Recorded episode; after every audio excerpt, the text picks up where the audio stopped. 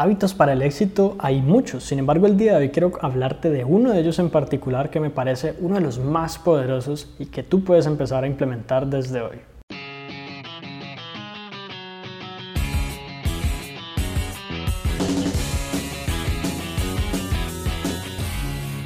El hábito al que me refiero es el de realizarte preguntas a ti mismo. Anthony Robbins dice que la calidad de tu vida va a ir directamente proporcional a la calidad de las preguntas que te realices a ti mismo. ¿Qué quiere decir Tony con esto? Pues que sencillamente en todo momento deberíamos cuestionarnos, deberíamos hacernos preguntas de todo tipo. Por ejemplo, ¿qué tan bien estoy en las finanzas? Y yo doy alguna respuesta, no muy bien. ¿Por qué? ¿Por qué? Es otra pregunta que yo me puedo hacer a mí mismo. ¿Por qué tal cosa? ¿Y qué pasa si yo hago esto otro? Y empezar a cuestionar, a indagar, de pronto a entrar un poquito más en profundidad y a tratar de obtener esas respuestas que yo mismo tengo. Muchas veces buscamos las respuestas a las cosas que, digamos, nos dejan sin ideas de qué está ocurriendo en nuestra vida, las buscamos afuera, en vez de pensar en que posiblemente nosotros mismos tengamos la respuesta. Pero como no tenemos el hábito de realizarnos esas preguntas, pues obviamente no vamos a ver esas respuestas consistentemente en nuestra vida. Y esto es algo que incluso muchas personas que son exitosas no hacen tan frecuentemente.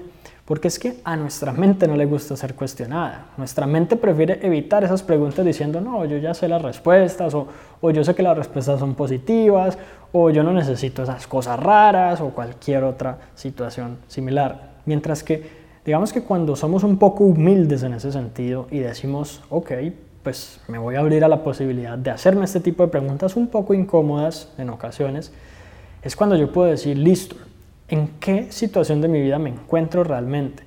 ¿Quién ha sido el culpable o el responsable de mis más recientes fracasos?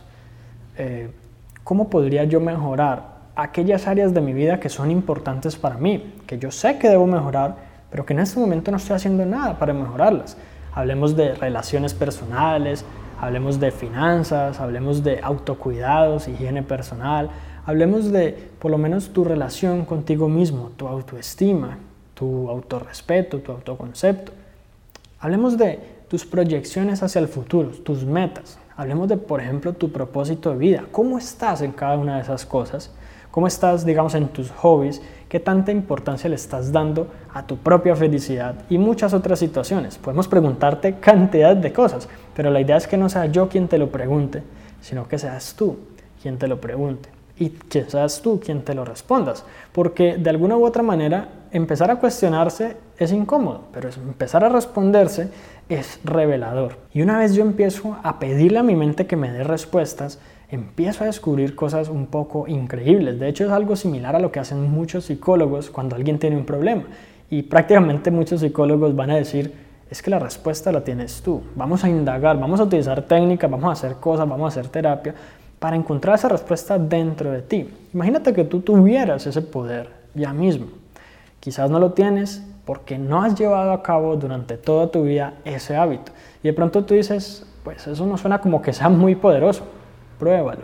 Pruébalo, pero no por un día, no por dos días, no por tres días. Ya al cabo un mes, todo el tiempo.